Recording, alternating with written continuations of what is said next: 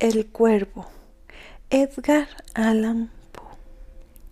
Una vez, al filo de una lúgubre medianoche, mientras débil y cansado, en tristes reflexiones embebido, inclinado sobre un viejo y raro libro de olvidada ciencia, cabeceando casi dormido, oyóse de súbito un leve golpe como si suavemente tocaran, tocaran a la puerta de mi cuarto. Es, dije musitando, un visitante tocando quedo a la puerta de mi cuarto. Eso es todo y nada más.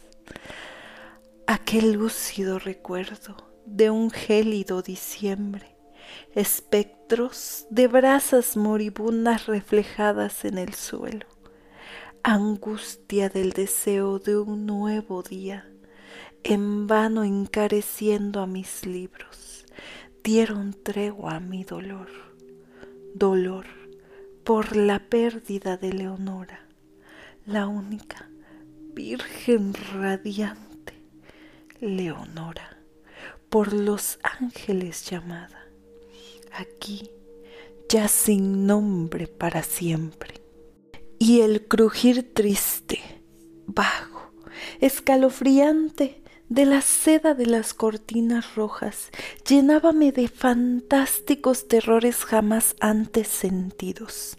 Y ahora aquí, en pie, acallando el latido de mi corazón, vuelvo a repetir es un visitante a la puerta de mi cuarto queriendo entrar.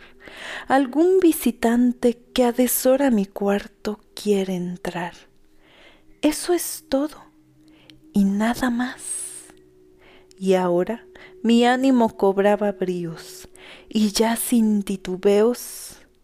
Señor, dije, oh señora, en verdad, vuestro perdón imploro, mas el caso es que, adormilado, cuando vinisteis a tocar quedamente, tan quedo vinisteis a llamar, a llamar a la puerta de mi cuarto, que apenas pude creer que os oía. Y entonces abrí la puerta de par en par. Oscuridad y nada más.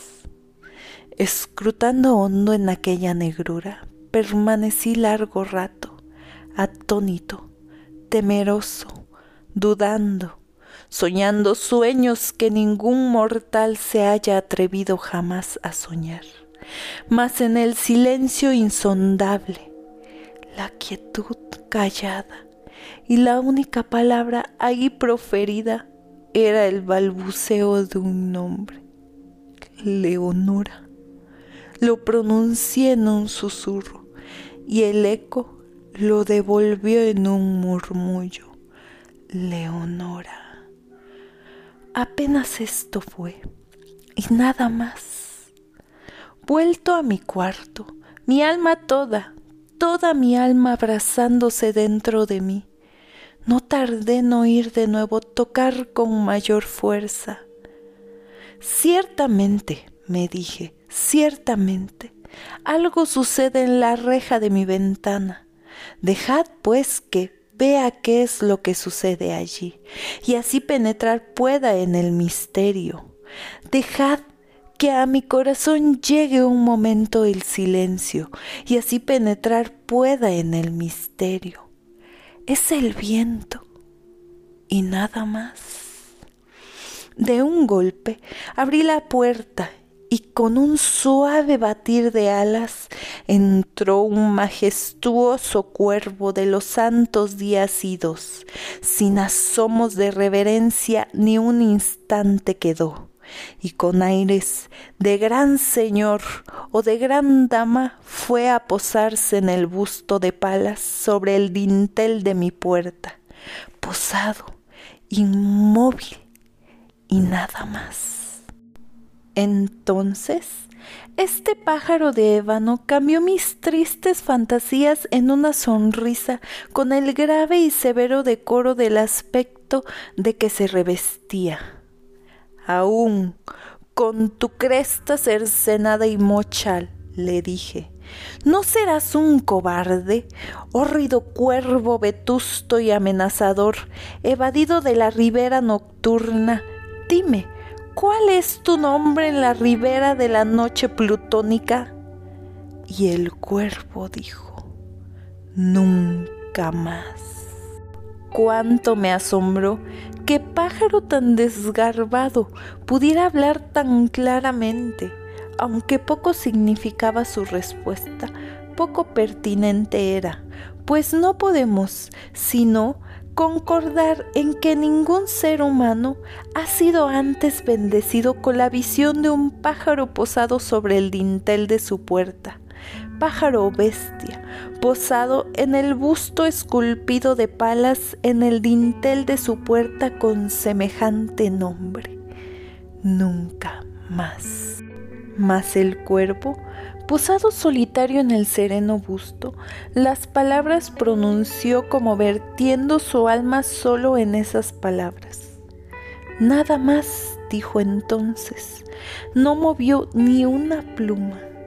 Y entonces yo me dije, apenas murmurando, otros amigos se han ido antes, mañana él también me dejará como me abandonaron mis esperanzas. Y entonces dijo el pájaro, nunca más. Sobrecogido al romper el silencio tan idóneas palabras, sin duda, pensé, sin duda, lo que dice es todo lo que sabe, su solo repertorio aprendido de un amo inafortunado a quien desastre impío persiguió, acosó sin dar tregua, hasta que su cantinela solo tuvo un sentido hasta que las endechas de su esperanza llevaron solo esa carga melancólica de nunca, nunca más. Mas el cuervo arrancó todavía de mis tristes fantasías una sonrisa. Acerqué un mullido asiento frente al pájaro, el busto y la puerta.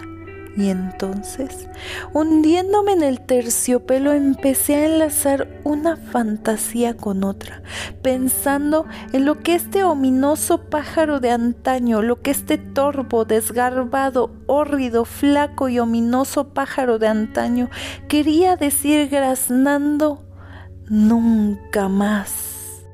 En esto cavilaba sentado sin pronunciar palabra frente al ave, cuyos ojos, como tizones encendidos, quemaban hasta el fondo de mi pecho.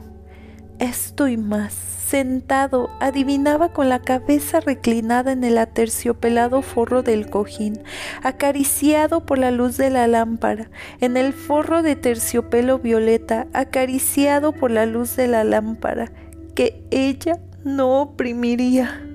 Ay, nunca más. Entonces me pareció que el aire se tornaba más denso, perfumado por invisible e incesario mecido por serafines, cuyas pisadas tintineaban en el piso alfombrado. Miserable, dije, tu Dios te ha concedido por estos ángeles, te ha otorgado una tregua, tregua de repente de tus recuerdos de Leonora. Apura, apura este dulce nepente y olvida a tu ausente Leonora. Y el cuervo dijo, nunca más. Profeta, exclamé, cosa diabólica profeta, sí, seas pájaro demonio enviado por el tentador o arrojado por la tempestad a este refugio desolado e impávido, a esta desértica tierra encantada, a este hogar hechizado por el horror, profeta, dime, en verdad te lo imploro, dime, ¿hay bálsamo en Galad? Dime, dime, te lo imploro. Y el cuervo dijo, nunca más. Profeta, exclamé, cosa diabólica, profeta, sí, seas pájaro demonio, por ese cielo que se curva sobre nuestras cabezas, por ese Dios que adoramos tú y yo, dile a esta alma abrumada de penas si en el remoto Edén tendrá en sus brazos a una santa doncella llamada por los ángeles Leonora, tendrá en sus brazos a una rara y radiante virgen llamada por los ángeles Leonora y el cuervo dijo, nunca más. Sea esa palabra nuestra señal de partida, pájaro o espíritu maligno, le grité presuntuoso. Vuelve a la tempestad, a la ribera de la noche plutónica. No dejes pluma negra alguna, prenda de la mentira que profirió tu espíritu. Deja mi soledad intacta, abandona el busto del dintel de mi puerta, aparta tu pico de mi corazón y tu figura del dintel de mi puerta. Y el cuervo dijo, nunca más.